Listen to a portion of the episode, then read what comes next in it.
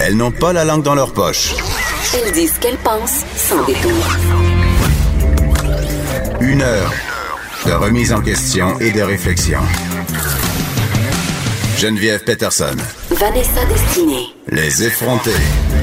Hey, bon matin, Vanessa Destinée. Bon matin, Geneviève Peterson. Longue fin de semaine. Euh, toujours pour moi, l'alcool, c'est le signe de l'alcool, évidemment. Mais dans un contexte professionnel, euh, disons-le, c'était le congrès de la FPJQ, donc de la Fédération professionnelle des journalistes du Québec, euh, euh, durant lequel j'animais un panel sur l'appropriation culturelle 101. Moi, j'étais pas là parce que je ne suis pas journaliste. voilà, c'est le ça. Et euh, ben, c'est une occasion de rencontrer des collègues du milieu puis de, de se poser des questions sur l'avenir de notre métier, sur le virage numérique, sur la compétition, l'information de qualité en région euh, qui souffre beaucoup, euh, la, la qualité de l'information en français aussi dans les régions hors Québec et aussi sur la précarité en général des journalistes. Donc, ayez une pensée pour, pour les journalistes. Ah! Les journalistes sont précaires, Ben oui, on fait pas un salaire à six chiffres, peux-tu croire? Ben moi, oui. En tout cas, c'est pas vrai. Il y a pas de justice en ce bas monde. Non, écoute, moi, en fin de semaine, euh, j'en profite un petit peu pour euh, taquiner euh, notre metteur en ondes, Frédéric, parce que j'ai vu passer sur les médias sociaux qui avait fait son sapin de Noël. Et Frédéric. là, ça m'a tellement gossé, là. C'est non, Frédéric Rio. Je veux dire... Il dit que c'est pour les enfants, mais c'est clairement pour Ben, lui. C'est clairement pour lui. Puis je veux juste dire, c'est sûr qu'il y avait de la neige. C'est sûr que c'était féerique. C'est sûr que, OK, j'avais envie d'écouter Love Actually parce que ça, c'est une tradition de Noël. Je, je démarre pas de ce film Basic. Non, mais il faut que j'écoute ce film-là. Ah non, là. Il y a des cloches. Ah, ah. Je pense qu'il va commencer m'en à mettre des jingles de Noël au retour de pause. Je pense qu'on est là-dedans. Là. Moi, j'ai, moi, j'ai un règlement par rapport à Noël, tout le stuff de Noël, puis tous les trucs euh, entourant le temps des fêtes, là. C'est qu'avant le 1er décembre, il y a un moratoire, OK? T'as pas le droit, OK?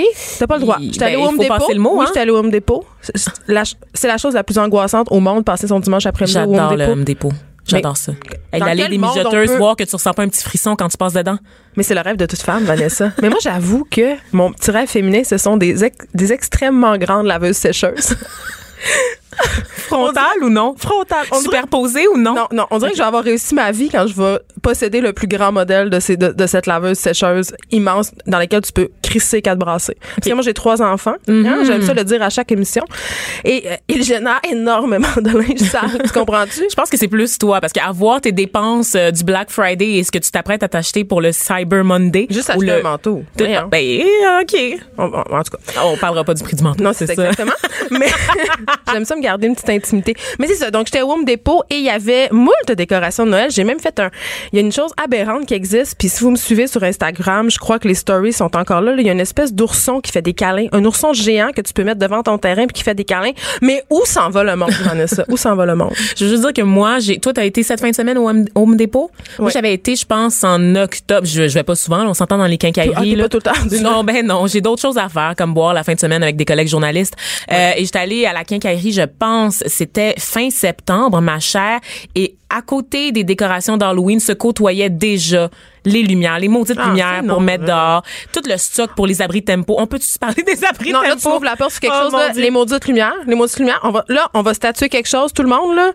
Les lumières, c'est blanc. OK? C'est pas multicolore, c'est pas scintillant, ça clignote pas, là. Des Il y a lumières, c'est blanc. de pensée là-dessus. Ben non, non, même. non. Le bon goût te dit les lumières, c'est blanc. L'étiquette, c'est ça. L'étiquette sociale. L'étiquette du bon goût de Noël, là. Je veux dire, non. À bas, la maison multicolore qui a l'air d'une maison en pain d'épices, là. Non. Puis en bas, les abris tempo, là, je, je reviens là-dessus pourquoi parce que ça c'est in- inacceptable. entrée, Pour vrai, bon. j'ai été dans l'Ouest canadien et c'est vraiment québécois. C'est keb, les Pourquoi abris tempo. interdit? Pourquoi le maire, pourquoi. Régis Labaume il interdit pas tout ça? C'est de la pollution visuelle qui intervenue. Arrêtez de démolir là, des maisons de patriotes, démolissez les abris tempo à place. Mais c'est vrai. Pourquoi on a ça? En plus, c'est tout le temps des vieux charlettes en dessous de ça. Puis on dirait que tu peux mourir asphyxié au monoxyde de carbone. C'est dangereux. Ça peut s'effondrer sur toi.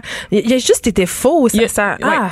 ouais. Donc, Mais euh, il y a un phénomène vraiment très bizarre dans mon quartier, c'est qu'il y a des bouts de rue qui a des abris tempo. Puis là, on dirait que c'est l'abri tempo gonflable. Tout le monde a un abri tempo. Puis là, mané bouffe, ça arrête. Ben oui, c'est C'est ça. comme ça, c'était Il y en a une un qui part, contamination. c'est ça, il y en a un qui part le bal, qui le met genre le 1er novembre, puis là tout le monde commence à s'activer pour sortir son abri tempo, même Il y a s'il des y a pas villes de neige. pas le droit, Fred me, me souffle ça à l'oreille. Il y a des- Il y, a des villes qui sont quand même vraiment cool à l'avant-garde. C'est sûr qu'à Chicoutimi, tu dois pas avoir le droit parce que c'est la ville la plus cool au Québec. Au SAG, mais vous vivez dans des, dans des huttes de toute façon. On vit dans des huttes, Avez-vous des pèle. voitures? Est-ce que ça s'est rendu jusqu'à vous? C'est des traîneaux à chiens ou des calèches? Ah, mais que- maintenant, c'est plus les motoneiges. Ah, d'accord. Mais c'est ça. non, mais quand j'étais petite, quand même, on allait au bar en skidoo. À ne pas faire à la maison. fait que pendant que tu brossais au congrès de la FPJQ, ma chère Vanessa. Et que je parlais de choses très sérieuses en même temps. Je veux dire, je peux tenir genre deux gin tonic et parler de l'avenir du journalisme. T'es vraiment polyvalente. Moi, je gérais sur Internet parce que j'étais clairement en peine de ma peau, puis il fallait que je, que je un peu décompense suite à ma visite au Home Depot. Et j'étais allée sur Twitter. Oui, il y a encore des gens qui sont sur Twitter, Vanessa. Pour nous rejoindre en studio, Studio à commercial cube.radio. Appelez ou textez 187 Cube Radio. 1877 827 2346. Les effrontés. Si vous faites quelque chose qui va me faire vraiment peur, je vais être contente. Quelque chose d'impressionnant. Êtes-vous capable?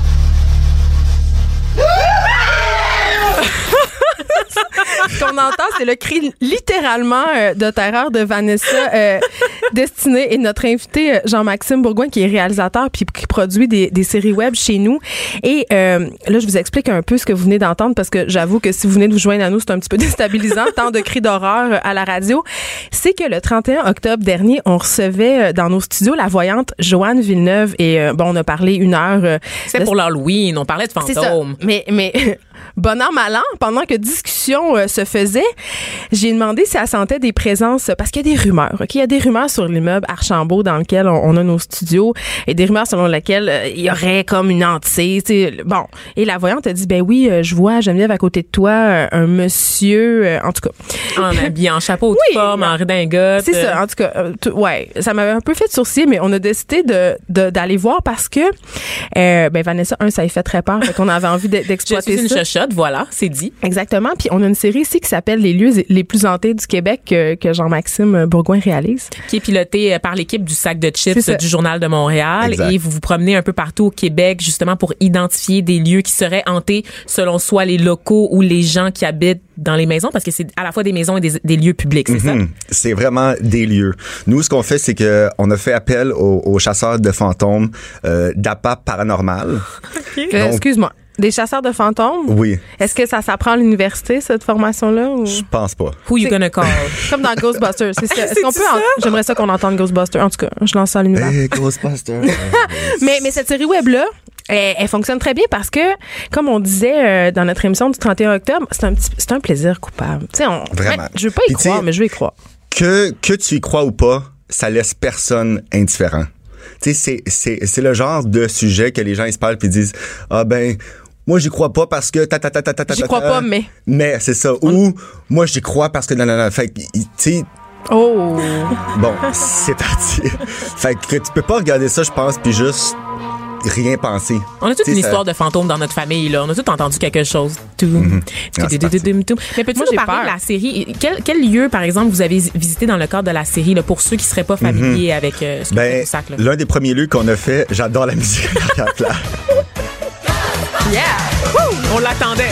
on est prêts In the neighborhood. Mais vous avez beaucoup de vues, là. Oui, oui, oui, c'est, c'est, c'est la série qui a été la plus virale sur le sac de, de chips depuis que, depuis la création du sac de chips. Depuis que le monde euh, est monde. Exact. Et euh, le premier lieu qu'on a fait, c'était l'asile de Sainte-Lotite de Horton. Sainte-Lotite de Horton. Tu vas l'avoir, ouais. Ouais. Et euh, ça, c'est, c'est- je veux dire, c'est quand même très connu au Québec qu'il y a des choses euh, paranormales, disons, qui euh, se passent là. Et le concept, c'est, c'est, c'est simple. On, euh, on pitch deux membres du sac de chips qui sont des peureux. Donc, Vanessa Destinée. Dans ce cas-ci, c'était Vanessa. pour ben pour le, le- pour le studio Cube Radio là, mais pour le l'asile j'étais pas là et Non. thank Exact. God parce que je serais mort dix fois au moins pendant la soirée là. Et là, on est accompagné d'un, d'un chasseur de fantômes qui connaît les lieux plus que nous. Et là, il nous fait une visite. Et euh, c'est ça, fait que on est allé à l'asile Sainte-Clotilde de Horton, on est allé au bord de l'eau à Charlemagne, qu'apparemment la la sœur de Rita la mitraille euh, vivrait là. De Monica la mitraille, tu veux Ouais, dire? exact. c'est ça. Merci. Rita, voyons. Monica. non, en fait, qui, son nom c'est Rita. OK, Ah, la sœur de Monica la C'est ça. Ok. C'est ça. Donc Rita vivrait là. Avez-vous vu des choses louches ou suspectes votre Ben passage? oui. Euh, Tu sais, c'est un bar euh, et les speakers, ils ont commencé à gricher. Ça fait. Non, mais- Tout ça, ça peut être attribuable à des phénomènes tout à fait normaux. Il n'y a rien de paranormal là-dedans. Disons qu'il y a beaucoup de coïncidences qui sont arrivées OK. Et- et quand on tournait. Moi, j'étais très sceptique quand même. Tu sais, oui, j'ai peur, je suis une chuchote, mais c'est une frayeur, je pense que tout le monde a. Je suis pas meilleure que les autres. Mais j'ai été surprise par l'équipe du paranormal parce qu'ils arrivent puis ils ont du matériel, là. vraiment comme les Ghostbusters. Là. Ils ont des outils. Euh, je sais pas si on peut en, en entendre un peu parler, comme les entendre décrire leurs outils de travail. J'ai apporté ce que je pense que je vais avoir besoin ici.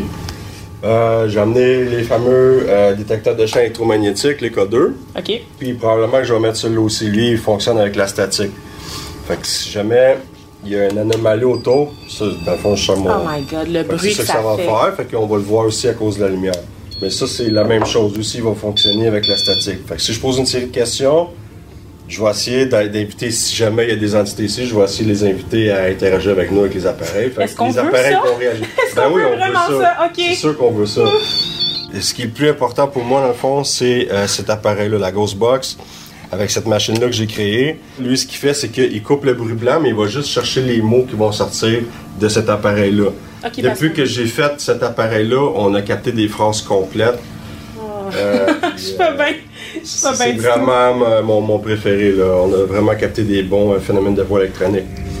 Donc, c'est ça. Vous avez passé euh, la nuit euh, dans les dans nos studios, dans l'immeuble Archambault, avec euh, justement ces gens-là et leurs instruments. Moi, ça me fait toujours un peu rire. Là, Je- euh, là on, on, peut- on peut pas le voir, mais dans la vidéo, si vous allez voir sur la page du Journal de Montréal, ça ressemble un peu. C'est vraiment une machine à la Ghostbuster. Là. Il enregistre des affaires. Mais on- dans le documentaire, il précise qu'on peut aussi capter de l'interférence parce qu'on est au centre-ville Oui. de Montréal. Mm-hmm. Mais qu'est-ce qui s'est passé? Ben c'est ça. les- pour parler des équipements, c'est sûr que eux, euh, ils ont plus de 10 000 heures de d'enquête. Donc, c'est sûr que quand que tu commences, tu testes des choses et tout ça. Puis eux, ce qu'ils nous expliquaient, c'est que les euh, signaux euh, de radio, euh, tu peux capter euh, des chaînes où disons que euh, il y a vraiment un, un bruit silencieux, puis t'es es capable de capter des petites voix qui viennent en dessous.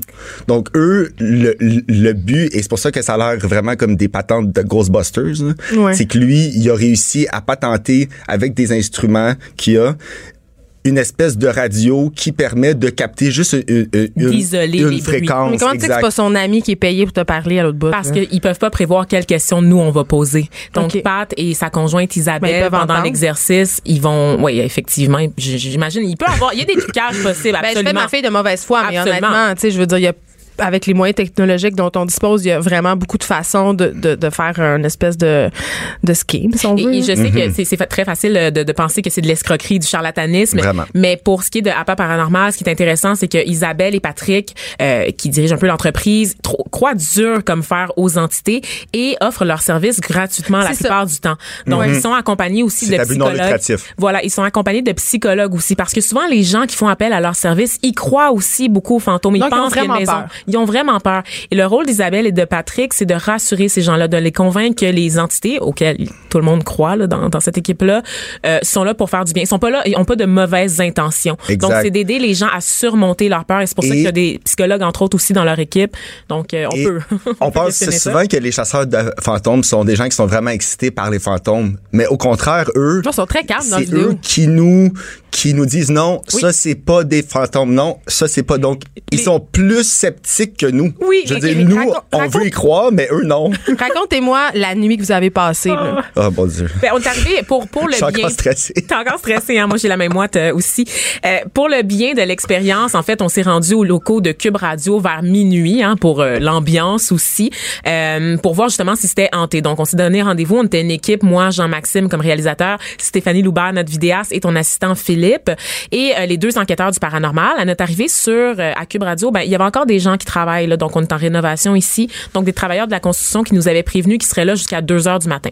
Donc on s'est arrangé pour pas être dans les mêmes pièces qu'eux. Notre bâtiment est sur sept étages, donc on s'est un petit peu déplacé et on s'est installé dans une salle de conférence où il semblait y avoir euh, des fréquences intéressantes. Là, C'est-à-dire selon- que eux vous ont dit ici, avec à la- à l'aide de nos instruments, on mesure comme des champs magnétiques weird. Ben, en fait, on se promenait un peu partout, mais c'est sûr qu'il fallait trouver une pièce où on, on pouvait tous être là. Oui, qu'on serait pas On est allé dans dérangés. une grande salle de conférence au sixième, puis là, c'est là que il y a des voix qui ont commencé à émerger. Donc, Pa- Pat a installé tous ces dispositifs sur la table ou au plancher, dont des détecteurs de mouvement. Il y a aussi des caméras, euh, des night cam qu'on appelle, là, donc pour filmer dans le noir, parce que nous, on était plongés dans le, dans le noir. Et c'est ça qu'il faut préciser. Ça joue beaucoup sur la peur, Le évidemment. psychologique est là, là. Absolument. T'as un setup de peur incroyable. C'est Je veux clair. dire, les, les- tu sais, les lieux vides ou les lieux après la fermeture, que je pense aux écoles, aux hôpitaux, tout ça, c'est Les asiles. C'est un peu creepy, tu sais, d'emblée, là. Donc voilà, là, vous êtes installés là et.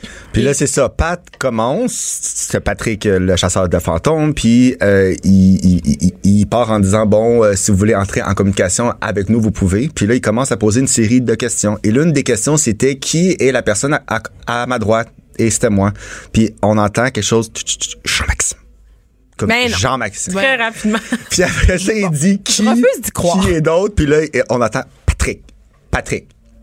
C'est c'est très, très, très, très louche. Puis en fait, moi, je suis, encore une fois, je, je vous rappelle, je suis sceptique, mais toute l'ambiance, le fait qu'on soit dans le noir, tout ça nous fait très peur. Et la machine aussi émet un son. Donc, euh, les, les machines qui Ça fait détectent les ondes électromagnétiques et les ondes radio captent tout en même temps. Donc, on entendait du piano, on entendait du violon, on entendait la voix d'animateurs radio connus de la région métropolitaine parce que ça capte tout ça.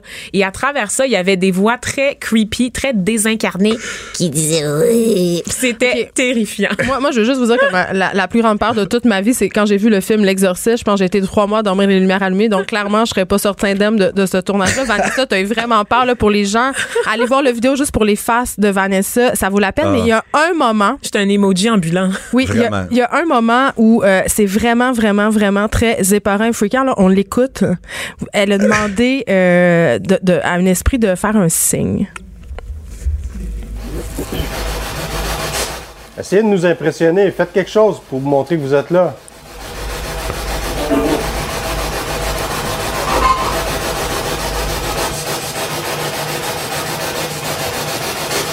Si vous faites quelque chose qui va me faire vraiment peur, je vais être contente.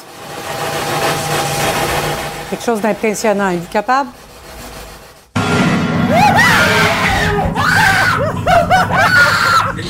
Qu'est-ce qui s'est passé? Ben, mes jambes ont lâché. C'est ça qui s'est passé. littéralement, tu t'effondres par terre dans le Allez vidéo. voir la vidéo, c'est exceptionnel. Jean-Maxime s'effondre, essaye de nous entraîner, moi et Philippe, son assistant, Je me suis dans sa chute. Et à se- l'arrière de toi. il se cache littéralement devant moi. Le cri super aigu que vous entendez, c'est moi. Tu sais, je, crie une première fois, puis je recommence à crier par-dessus mon cri. C'est incroyable. En fait, ce qui s'est passé, c'est qu'on est, on est, on est allé au sous-sol. Parce qu'évidemment, toujours dans le but de capter des bonnes images puis de créer de l'ambiance, on s'est dit, bon, OK, dans la salle de conférence, on entend des voix. On va essayer de voir si on peut pas capter du mouvement sur les caméras spéciales. Je vous rappelle qu'on avait trois caméras avec nous, euh, dont deux night cam. Et on se dirige au sous-sol. Euh, les on arrive là vers deux heures et quart. Donc, les employés de la construction dont je parlais au début étaient déjà partis, selon ce qu'ils nous avaient annoncé. Il y a là, plus personne. Il y a plus personne dans le bâtiment. C'est vide. On a fait le tour, c'est vide. Mhm. là. Et là, on s'installe, on met les caméras, on met les détecteurs de mouvement, on recommence le même processus à poser des questions euh, à la machine. Puis là, il faut dire que ça faisait 30 minutes déjà que euh, il continuait euh, qu'on posait des questions et tout, euh, comme on avait fait en haut, mais rien se passait. Puis là, c'est là qu'Isabelle a décidé de monter ça d'un d'un cran. Elle a dit bon, Sans nous prévenir. euh, est-ce que vous pouvez vraiment nous faire peur? Est-ce que vous pouvez vraiment, tu sais, faire quelque chose qui va nous faire vraiment peur? Une Puis- manifestation là, de votre présence, tu sais. Puis là, au il y a eu même une- ouais. moment, il y a un homme au bout du couloir qui a traversé. Et là, c'est, c'est de là pourquoi qu'on a crié comme des fous. Euh, c'est vraiment... Et là, c'est là que mes jambes ont lâché tout ça. Et en fait, c'était le concierge. Et le concierge de l'immeuble avait pas d'affaire à aller en bas. Parce que c'était en construction. Mais On, on va y revenir en détail. là. Tu, tu vas comprendre, Geneviève. Mais attends, t'as questionné la voix, Vanessa. Oui.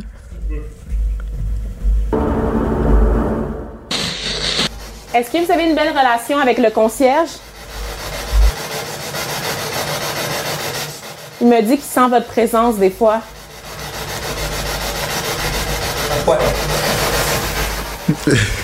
C'est très rapide, mais on entend. Ouais. C'était la confirmation. Ah. C'était très rapide, mais on entend un ouais.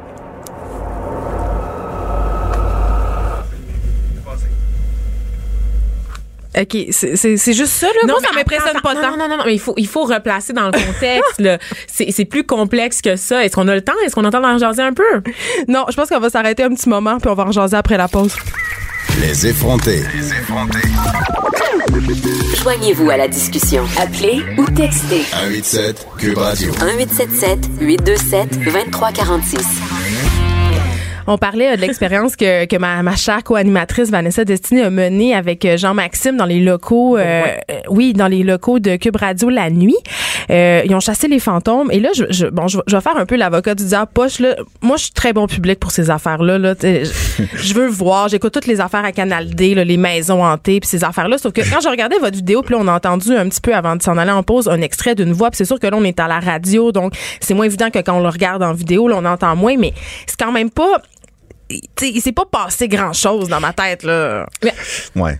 Mais en Ben, fait, mais l'affaire du concierge, pour revenir sur ce qui s'est passé, c'est que le, le concierge, on savait pas d'abord qu'il y avait Mais un t'as concierge. parlé à toi, Vanessa. Oui, exactement. Donc, on savait pas qu'il y aurait le concierge. Il est arrivé de la façon qu'on était placé dans la pièce.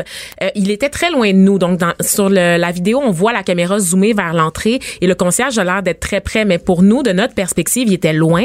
Il est apparu dans un champ de lumière. Donc, quand il est apparu, c'était comme si c'était une ombre. C'était comme une Un- un apparition. fantôme, donc. C'était impossible de deviner que c'était un homme avec des jeans puis des bottes de travail. Oui, là. sauf que quand même, là, vous étiez à la recherche de paranormal et c'était zéro paranormal. Ben oui. C'était juste le Ben, concierge. le, le paranormal, c'est la coïncidence. c'est la coïncidence entre le fait qu'on le- demande Le, pourquoi que ça fait une heure qu'on est dans le sous-sol, qu'on appelle, que rien se passe. Puis là, le moment qu'Isabelle, elle sollicite vraiment, elle dit là, c'est le temps de nous faire vraiment peur. Puis qu'à la seconde où elle dit ça.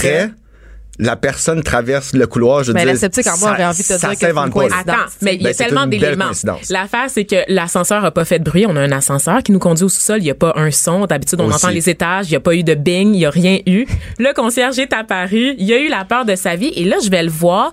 Là, on s'excuse. On lui explique qu'est-ce qu'on fait ici parce que lui, évidemment, il pense que c'est des vandales. Mais vous avez crié comme des fous, là. on, va- on a compris, Geneviève. On est tous des chochottes. Jean-Maxime s'est effondré. Je veux juste le rappeler. Et donc, je vais le voir. Je lui dis, monsieur, monsieur, ex- excusez-nous, on est des journalistes, donc on travaille, on fait un- une enquête paranormale ici. Euh, on a entendu dire que les lieux étaient hantés. Et je te jure, Geneviève, il se retourne vers moi et me dit, ben oui, c'est hanté ici. Là, je dis, Non, non, non, non, là, je dis non. comment ça? Puis comme, ben moi, je suis concierge. Je suis concierge dans plein de bâtiments Depuis combien à de temps? Ben, depuis plusieurs années qu'il est concierge et il fait plusieurs bâtiments à Montréal et à Longueuil.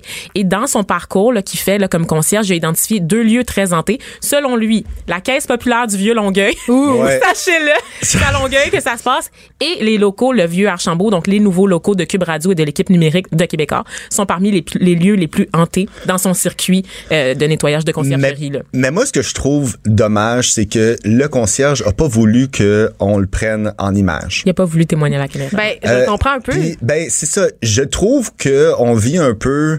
Euh, les gens osent pas se mouiller quand ça vient à ça. Puis je trouve ça un peu dommage. Parce que qu'on veut y croire ou non. Les gens assument pas le fait qu'ils croient aux phénomènes paranormaux. C'est comme un. Ouais. Ou si tu, tu oses te prononcer, t'as l'air d'un d'un malade ou t'as l'air de quelqu'un qui. Les gens croient en Dieu, mais ils veulent pas le croire aux fantômes. C'est ça qui est drôle. C'est comme il y a des choses qu'on Est-ce que les gens croient vraiment en Bon, Dieu? là, en tout cas, il y y, en a a que des gens oui. qui sont très spirituels quand même, tu sais, sans, sans croire nécessairement à un monsieur en, en, en gogoune avec une toche blanche nouée autour de la taille. Les gens croient beaucoup à la spiritualité, oui. mais c'est comme gênant de le dire un peu. Puis je trouve que dans un monde où tout est logique, on a tout mis dans des boîtes, ben les fantômes sont pas encore dans une boîte. Fait que le cerveau est toujours en train d'essayer de trouver une réponse. C'est c'est l'une des dernières choses qui nous reste dans ce monde où on peut encore espérer trouver des réponses. Est-ce que vous connaissez l'expérience du fantôme Philippe?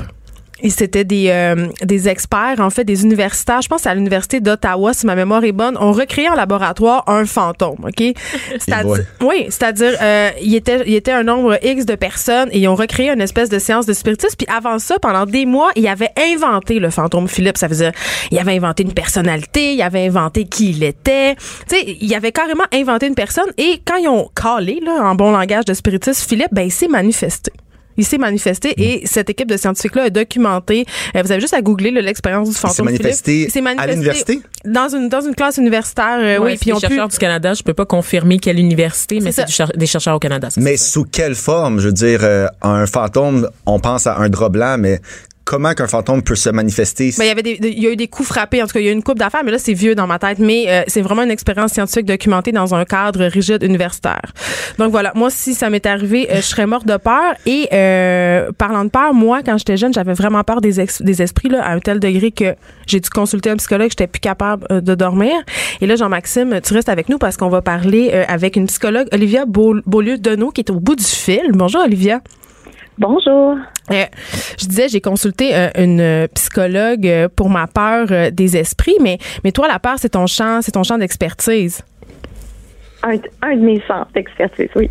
Puis, qu'est-ce qui se passe dans notre cerveau quand on a peur? Parce qu'on l'a vu, Jean-Maxime, il s'est effondré. Là, ça, c'était pas des signes Ben, dans son mon, mon cerveau. cri aussi de Oui. mort, là, on va, on va laisser un peu Jean-Maxime puis rappeler que moi aussi, j'ai crié comme une chochotte. là. Mais qu'est-ce qui se passe? C'est quoi les, les- comment ça se manifeste, la peur dans notre corps? OK. Ben, tout d'abord, je vais parler justement de la peur parce qu'il y a une différence entre avoir peur, OK, et une peur chronique. Euh, la peur, à la base, c'est une émotion là, que tous les êtres humains ont. C'est une émotion de base fondamentale qui vient de notre mémoire phylogénique. Donc, ça veut dire de, qui vient de notre génétique, OK? Parce que la peur nous a permis de survivre et d'évoluer en tant qu'espèce. Donc, c'est une émotion importante que tous les êtres humains expérimentent un jour ou l'autre et qui en soit vraiment pas mauvaise. Euh, donc, qu'est-ce qui se passe? C'est que là, lorsque notre corps est, est menacé ou notre intégrité, la peur agit vraiment comme un signal d'alarme, OK? Qui vient avec une poussée d'adrénaline. Donc, il y a toutes sortes de changements dans notre corps. Notre cœur pompe plus vite, on, on respire plus rapidement. Euh, il y a plein d'énergie qui vient dans nos muscles qui nous permet tu sais, de réagir le plus rapidement possible, soit pour figer, pour fuir ou pour attaquer et avoir la vie sauve. Donc, ça nous a permis. Oui? Ben, en fait, Olivia, je je suis quand même curieuse de savoir parce que bon, là, ce que tu me décris, ça semble être face à un danger réel, mais ce que nous on a Ouais. vécu, c'était un peu irrationnel quand même, là, des fantômes. Je veux dire, euh, je, suis- je, réitère que je suis très pas peur pour ta J'ai vie, eu là. peur, j'ai vraiment eu peur pendant l'expérience, mais au-delà de ça, c'est quand même irrationnel comme peur d'avoir peur des fantômes, non? C'est quoi la différence Ouais, entre les deux? Entre une peur qui est plus réelle et une peur irréelle. Ben, même une peur réelle, ben, on, je, je vais expliquer plus pour une peur irréelle, mais disons que même une peur réelle, OK?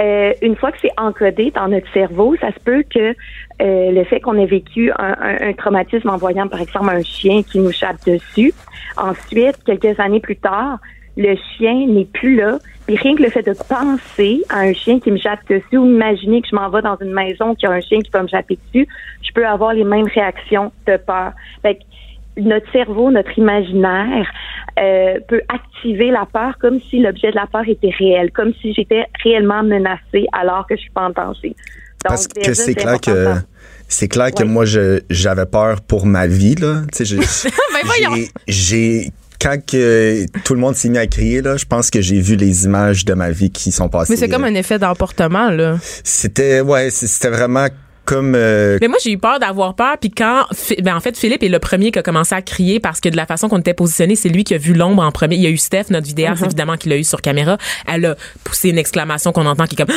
Philippe a commencé à crier. Et moi, j'ai commencé à crier parce que Philippe avait commencé à crier, sentant que le danger était imminent. Et c'est pour ça que je crie deux fois, en fait. Le premier cri, c'est parce que j'ai eu peur d'avoir peur. Et le deuxième cri, c'est quand moi, j'aperçois l'ombre pour vrai. Donc, il y a un effet d'entraînement quand même. Oui, oui, est-ce que sauf sauf que Pat, que Patrick le chasseur de fantômes, lui, il a eu aucune réaction.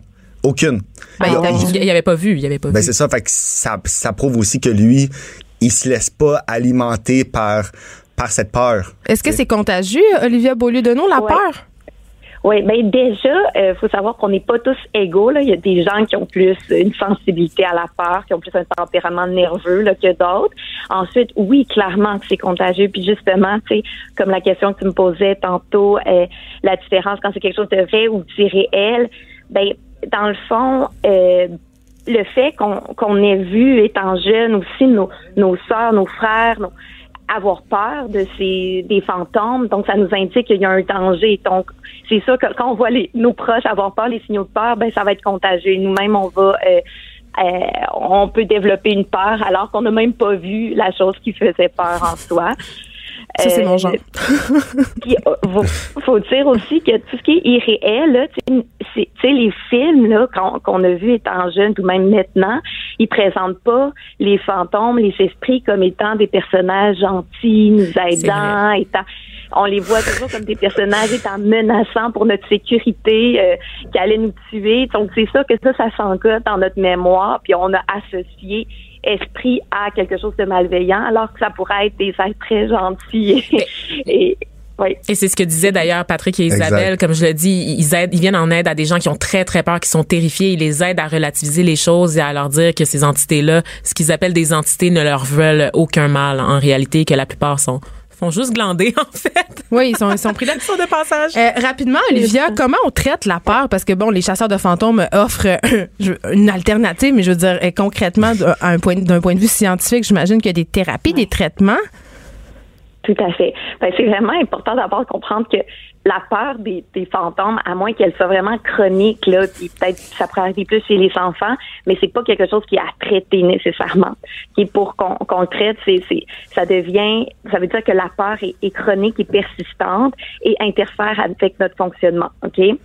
Donc déjà là, c'est pas important, nécessaire de guérir toutes les peurs, fait qu'on a peur, c'est normal. Donc les, les traitements, déjà, euh, si quelqu'un a un, un, un trouble anxieux ou une peur qui est vraiment qui interfère avec sa vie, on, déjà, on, on va commencer avec la psychoéducation.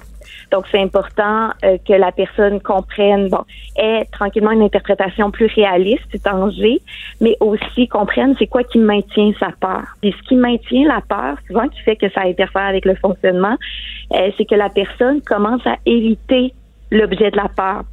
Et ce, même si c'est pas une menace réelle. Mais ça, c'est une mais phobie. commence- Ça, c'est ce qu'on Oui, appelle une phobie. ça. OK, d'accord. Oui, si on a une phobie ou il y a plein d'autres troubles euh, anxieux qui fait en sorte, comme par exemple un trouble, euh, euh, un trouble panique, euh, l'objet de la peur, c'est nos signaux euh, physiques. Donc, c'est les sensations internes de physique que notre tête interprète comme étant je vais devenir fou, je vais mourir, euh, je comprends pas pourquoi mon cœur euh, débat comme ça.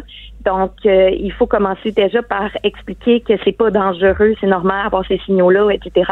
Mais aussi, euh, oui, en effet, l'évitement chronique fait en sorte que euh, je fais pas face à l'objet de ma peur. Donc, euh, je donne pas le temps à mon corps d'apprendre qu'il n'y a pas de danger réel. Et éventuellement, mon corps, euh, l'anxiété diminuerait par elle-même après plusieurs expositions répétées et graduelles face à l'objet de ma peur. Merci, ça, Olivia. C'est malheureusement tout le temps qu'on avait. Olivia Ah, Beaulieu de nos merci. On le rappelle, qui est psychologue et euh, qui euh, vient nous parler de la peur. Moi, ça me quand même pas tant rassuré parce que euh, j'ai peur des araignées. Puis on s'arrête un petit instant, puis je vous en reparle. Restez branchés. De 9 à 10. Geneviève Peterson. Vanessa Destinée. Les effrontés. On parle de phobie. Euh, moi, je disais, euh, j'ai peur des araignées, mais j'ai surtout peur des scutigères, Vanessa. Ah, yash. Mais, Oui. mais ça, ça c'est universel, je pense. Là. Ça, c'est une bébite vraiment dégueulasse pour ceux qui ne le savent pas. Là, ça comme un ressemble d'une- mille-pattes. Ouais, c'est comme un mille pattes avec plein de poils qui marche vraiment vite puis qui vit beaucoup dans les sous-sols de Montréal. Oui. Moi, si je vois un scutigère, genre, je rentre à l'hôpital Je psychiatrique. m'évanouis. Tu sais que ça peut être long jusqu'à 30 cent- euh, pas 30 cm, 30 mm. C'est dégueulasse. et et il y a l'équivalent français. en- quand j'habitais dans le sud de la France, il y avait les scolopendres. C'est une espèce de mille pattes géant que si tu piques, ton bras nécrose et tombe. Je voulais juste dire Je ça. vais jamais googler ça, merci. ne googlez pas. euh, non, Restez à l'abri de Google Images, cher public. Vraiment. Et là, euh, je t'ai demandé pour l'émission de, de faire une, une liste des, des phobies les plus bizarres. Parce que Oui. toi, t'as peur des trous, Vanessa, des Moi, j'ai peur trous? des petits trous. Mais moi, j'ai peur de beaucoup de choses. Je suis une personne très, très anxieuse dans la vie. J'ai peur, entre autres, de l'eau. Euh, mais ça, c'est lié à un traumatisme. On en parlait avec Olivia, là, les, les traumatismes à l'enfance. Je suis tombée dans une piscine quand j'étais très jeune et j'aurais pu être une statistique là, à la fin d'un été. Euh, mais j'ai réussi à m'en sortir. Le plongeur, euh, le sauveteur est, sor- est- a sauté à temps. Euh, mais dans mon souvenir, je me suis vraiment vue à l'extérieur de mon corps. C'était vraiment très bizarre. Là. Je pense que j'étais vraiment sur la limite et on m'a replongée, remise à terre. Et quand j'ai repris connaissance, parce que j'avais vraiment perdu conscience, euh, j'étais en train de cracher de l'eau là sur le sol de la piscine. Donc depuis, j'ai un peu peur de l'eau. Donc quand je vais à la piscine, faut toujours que je puisse identifier le bord de l'eau. Euh, donc euh, que je puisse me rapprocher de- du bord. Je vais, je m'aventure jamais trop loin Mais ça, c'est pas bizarre, Vanessa. Là. On- je veux revenir aux petits trous. Bon, ok. je pensais m'en sortir maintenant. J'ai peur des très petits trous, Geneviève. Ça s'appelle la trypophobie. C'est la peur des, des, des, des trous comme des nénuphars, des nénuphars euh, tranchés, des alvéoles d'abeilles. C'est quelque chose qui me rend très, très inconfortable. Moi aussi. Toi aussi, hein, Jean-Maxime? Vous êtes bizarre. On est bizarres les deux, mais souvent les phobies, c'est associé à l'évolution humaine. Donc des choses qui nous faisaient peur euh, et qui nous ont permis, comme le disait Olivia, de survivre. Par exemple, la peur et des, des serpents et des araignées, c'est alimenté par l'évolution parce que l'humain savait que ces animaux-là étaient parfois venimeux. Donc on a développé un réflexe de peur face à des animaux ou les créatures rampantes aussi. C'était nécessaire pour l'évolution humaine, pour la, survie- de l'espèce. Il y a d'autres phobies, par contre, euh, que je m'explique mal. là. Je pense que l'évolution a raté à quelque part. par exemple, l'arachibutyrophobie, soit la peur d'avoir du beurre d'arachide collé au palais. Voyons. Ah, Il y a vraiment des gens qui get de live, les gens, là. En fait, c'est lié à une peur euh, des textures collantes ou d'une peur d'étouffement, donc une peur de mourir Ok. ultimement. Il y a des gens qui ont peur des fruits en passant euh, parce qu'ils n'aiment pas moi, les j'ai peur des textures. fruits. Non, mais Geneviève, c'est pour d'autres raisons. Tu Ah, n'aimes ah. pas les fruits. OK. T'as peur des glucoses contenus dans les fruits, c'est pour J'ai ça. beaucoup peur des bananes. Je trouve ça très épeurant. L'odeur, hein, on va se le dire. Euh, Il y a l'alliumphobie, la peur de l'ail. donc, les gens qui ont peur de Les manger- vampires, donc. Les vampires, voilà, exactement. Donc, seulement les vampires, le reste de la, de la population est pas concerné, donc on continue. Il y a la phobophobie, qui est la peur d'avoir une phobie. Ben, ça, c'est toi. Ça, c'est moi. Ça, c'est moi Non, pas, pas, euh, lors de l'expérience là, dans, nos, dans nos locaux. Et il y en a une que j'adore et vous allez m'aider à reprendre mon souffle. L'hippopotomo strozkippeladaliophobie, qui est la peur? Jean-Maxime, est-ce que tu as une idée, c'est la peur de quoi? De perdre ses cheveux? Mais non. la peur des hippopotames? Pas du tout. Je vais le reprendre. Hippopotomonstrosquipedaliophobie. Ben, c'est la peur des longs mots. C'est pas une vraie peur, t'as inventé ça. Je suis terrifiée. C'est la crainte morbide des mots qui sont trop longs. Donc, si vous murmurez euh, le mot anticonstitutionnellement à quelqu'un qui est popo trop monstro qui dit allophobiaque, Il va vous capoter. de lui faire faire un arrêt cardiaque. Voilà. Euh, Il y a la blutophobie. Je pense que ton fils a ça, Geneviève. Mon fils a bien des affaires, là. La peur de se laver. Ah oui! Non, mais c'est pas mon fils, c'est ma fille du milieu. Ah, elle, même si ça fait quatre jours qu'elle s'est pas lavée, elle a aucun problème, puis elle, elle veut pas aller dans le bain. Bon ben voilà, et c'est d'ailleurs une phobie qu'on retrouve surtout chez les femmes et les enfants. Euh, c'est en fait euh, lié souvent à un traumatisme dans le passé et ça peut mener évidemment à une véritable C'est clair, c'est de ma faute. Tout est de ma dans faute. la société. C'est clair que c'est ta faute effectivement. Euh, Il y a, il y a, y a d'autres euh, phobies comme ça très ext- euh, très intéressantes qui peut qui peuvent nuire en fait euh, à la vie de tous les jours. Je vous explique la dextrophobie, soit la peur de ce qui se trouve à, à sa droite. Donc présentement j'ai peur de Jean-Maxime. Hein? c'est la peur vraiment de, de, de- des objets Mais d'où qui ça se part? C'est bizarre. c'est lié à un trouble obsessionnel compulsif et c'est un trouble évidemment qui est très difficile pour les gens qui ont un permis de- conduire. Moi, j'ai peur de tout ce qui est de droite, mais en tout cas, ça, c'est une autre Ah affaire. oui, ça c'est non, c'est vraiment autre chose et je pense que c'est une peur euh, qui est grandement partagée dans nos milieux euh, beau beau plateauistes. Euh, mais c'est ça et il y a aussi ceux euh, à l'opposé, il y a les lévophobes qui ont peur de ce qui se trouve à leur gauche. Donc c'est vraiment lié. Voilà, tu peux avoir les deux peurs en même temps? Qu'est-ce que tu fais? Tu t'avances en faisant des tu restes 360. dans une bulle puis tu te laisses rouler, Il y a du monde compliqué en Saint-Cyboire, là. Jean-Maxime, tu voulais dire quelque chose? Euh, c'est quoi la peur des extraterrestres? Ben, Bon, le- encore toi pour tes affaires, Focky. Non, mais là, c'est parce que. Jean-Maxime je- adore je le paranormal, sûr là, pour le que public il y a des gens qui ont peur euh, de d'autres vies.